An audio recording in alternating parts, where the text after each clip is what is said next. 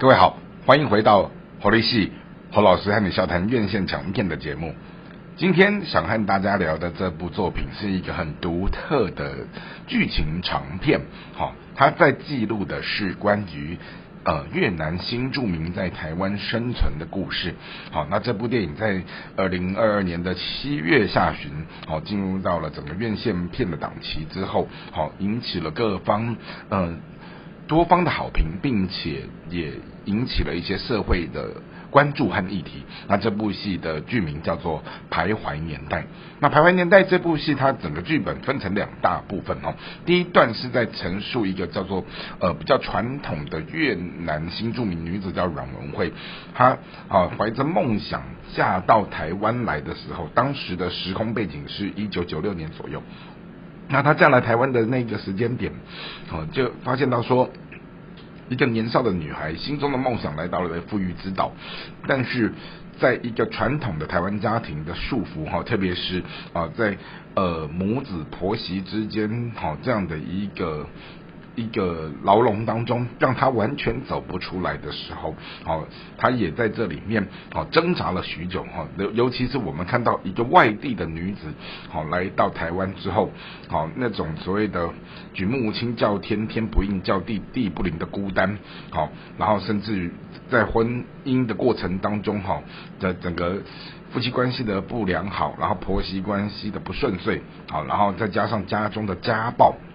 导致他最后不得不逃走，啊，躲在那个所谓的庇护中心里面，然后寻求协助，甚至于在打离婚官司，最后，好在经由时间这样的一种努力的过程当中，好让第一段戏的女主角好不容易拿到了中华民国的身份证，而第一段戏的故事也就在她拿到中华民国身份证的那一刻，好那个时间点。刚好是两千年那个时候，好，就是呃，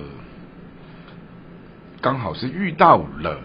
呃台湾的民选总统。然后那一段时间，好就搭配着历史时空情节，好欢声雷动的整个庆祝总统当选的鞭炮声，好，然后也似乎在庆祝着女主角在台湾能够拿到身份就地重生的这样的一个微妙的感慨。好，那这是第一段故事徘徊年代，然后进入到第二段故事的时候，它时空拉到了二零一五年。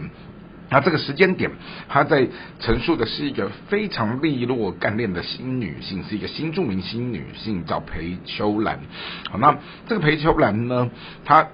其实和我们原本所想象中的呃新著名南洋姐妹很不一样，是她拥有的是高学历啊，拥有是极好的工作能力啊，然后有一个什么幸福美满的家庭婚姻啊，然后甚至于在异地生活的时候，她有还不错的社经地位，完全颠覆了我们对于新著名女性的弱势悲情的形象。而这个裴秋兰呢，她刚好在戏中扮演的是一个征信社。的主管，然后经经由他的老板的工作指派，让他在一个很奇特的时空点上，他跟阮文慧就前面的前半部的这个戏的女主角，他们产生了关系的重叠。然后我们也在这个整个故事的张力当中，去看到相隔二十年。前后不同世代的越南女性来到台湾生活的时候，哦，你看到的前面的那一位是标准款的俗套般的这一种悲苦的啊新著名形象，到了后面这一位是完完全全彻底颠覆我们大家的呃整个视觉听觉感受的这样的一个全新年代的新著名的女性的时候，这是一件好。很不容易的这样的一个对比，然后并且在这样的一个对话的过程当中，你看到两个本国的女子到了异地之下，她们居然要使用着的是呃彼此可能陌生的语言哈，穿插着自己熟悉的母语，好在那个交谈的过程当中，他们在互相核对着，好他们之间互共同拥有的一些特点，或者是有一些各自不同的一些呃一些差异。好，那当然。整个戏里面，我们可以特别强调的某几位哈，包括像导演啊、主要演员哈，导演张腾元哈，世新广电系毕业的一个厉害的校友，好，他呃。大学毕业之后，其实他花了很多的时间在做就是新著名的四方报，然后慢慢的他结合了去关怀这种所谓新著名议题的时候，再把这样的一个新著名的社会现象的东西融入到他的整个拍摄专场里面。好，因此呢，好，他曾经有几部作品啊。都是在锁定新著名的议题，也得到了呃社会的关注跟好评，好，甚至于他透过这一次徘徊年代啊这样的一个剧情长片当中，他去借钱啊负债抵押房子，然后把这一部戏辛苦的拍完，在疫情期间，好，然后他也得到了许多呃世界各国的影展的肯定。那我们也希望说这个作品它能够为张腾元导演奠定一个。他的整个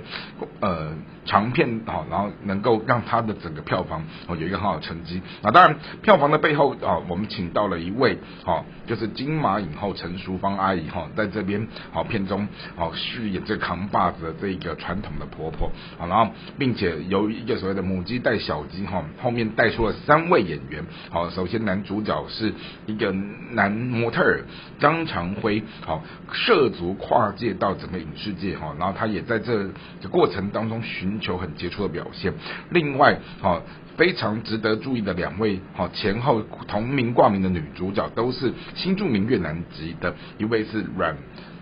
安妮，另外一位叫做阮秋恒。好，那这两位演员，好一位是哦本来在。